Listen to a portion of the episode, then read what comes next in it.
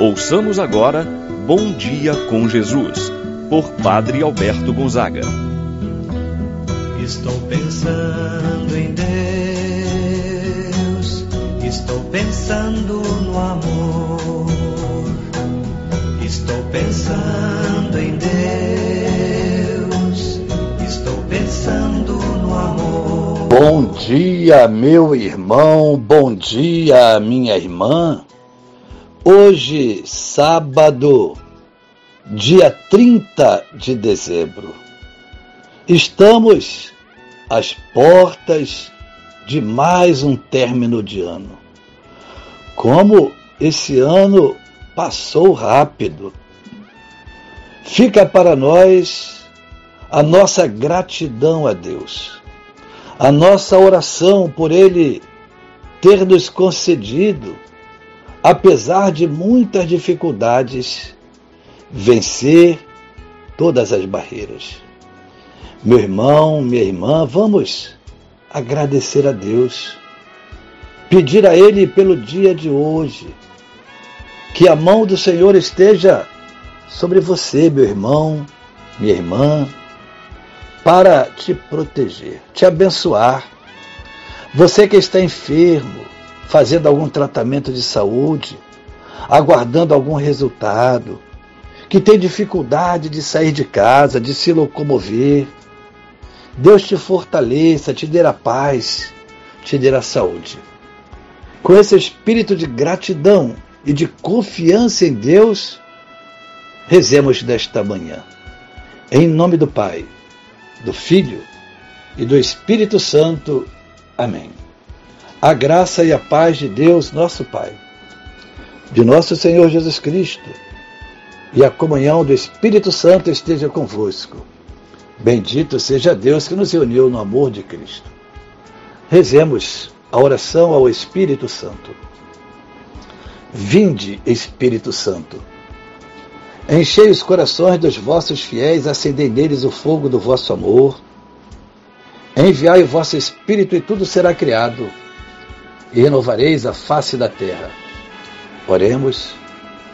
Ó Deus que instruístes os corações dos vossos fiéis, com a luz do Espírito Santo, fazei que apreciemos retamente todas as coisas, segundo o mesmo Espírito, gozemos sempre de Sua eterna consolação, pelo mesmo Cristo nosso Senhor. Amém.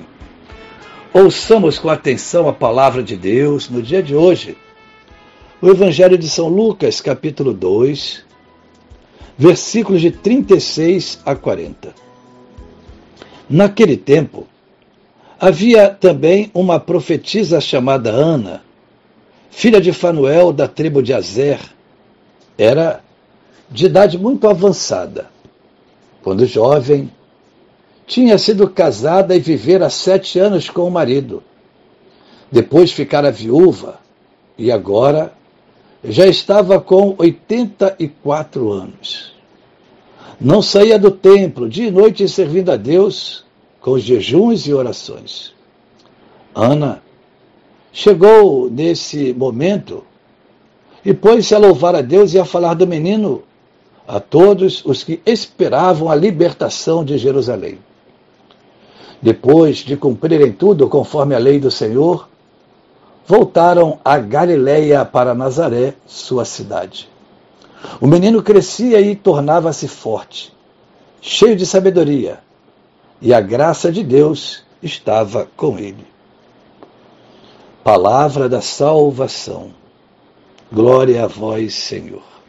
Meu irmão, minha irmã, o evangelho que nós acabamos de ouvir é uma continuação do Evangelho que foi apresentado no dia de ontem. Maria se dirige ao templo, leva consigo o menino Jesus para a purificação tanto da mãe quanto do filho. Ontem eu havia dito que Maria e Jesus não necessitavam deste rito, porque ela preservada do pecado.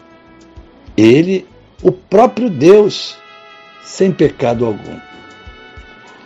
se apresentam para ser o motivo exemplar para nós, para revelar o quanto eles cumpriam os preceitos, a lei de Moisés. Assim sendo, hoje temos esse relato da profetisa Ana, uma mulher de grande experiência de vida, uma mulher religiosa. Ela, após ter ficado viúva, dedicou-se totalmente ao serviço de Deus no templo. Nos diz o texto que ela não saía do templo, dia e noite servindo a Deus com jejuns e orações. O processo da viuvez poderia ser causa de dor, de tristeza e até de revolta contra Deus. Todavia, confiante nos planos e nos cuidados do Senhor, ela se entrega totalmente ao seu amor por meio de jejuns e orações. Assim, temos a atitude de Ana, vem completar a surpresa dos pais de Jesus. Fora revelado igualmente para ela, assim como Simeão, que não morreria sem antes contemplar o Messias. Ana, no templo, vai ao encontro daquela família e reconhece a própria presença do Messias. E certamente fala aos pais daquela criança, revelando o que deveria ser. Assim, Maria e José guardam tudo no silêncio do coração. Mesmo diante da grandeza daquela criança, o que estava sendo predestinado para ela. Mesmo assim, os pais não mudam em nada a rotina de vida. Nos diz que após ter acolhido a mensagem, seja do velho Simeão, seja da profetisa Ana, os pais permanecem da mesma forma. Voltam para Nazaré.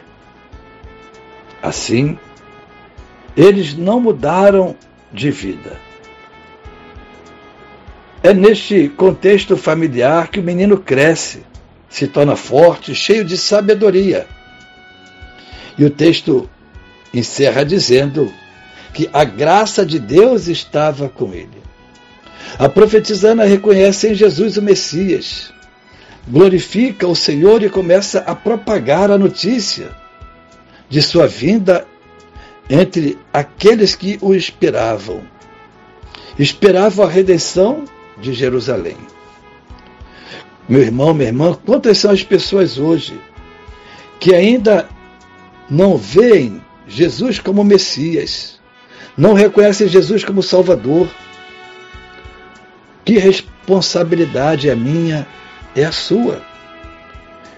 Fazer com que a mensagem de Jesus se propague. Devemos anunciar o nome, a pessoa de nosso Senhor Jesus Cristo. Que possamos ser instrumentos desse amor, da misericórdia e missionários possamos ser com muita convicção e fé. Assim seja. Pai nosso que estás nos céus, santificado seja o vosso nome. Venha a nós o vosso reino, seja feita a vossa vontade, assim na terra como no céu. O pão nosso de cada dia nos dai hoje. Perdoai-nos as nossas ofensas, assim como nós perdoamos a quem nos tem ofendido. Não nos deixeis cair em tentação, mas livrai-nos do mal.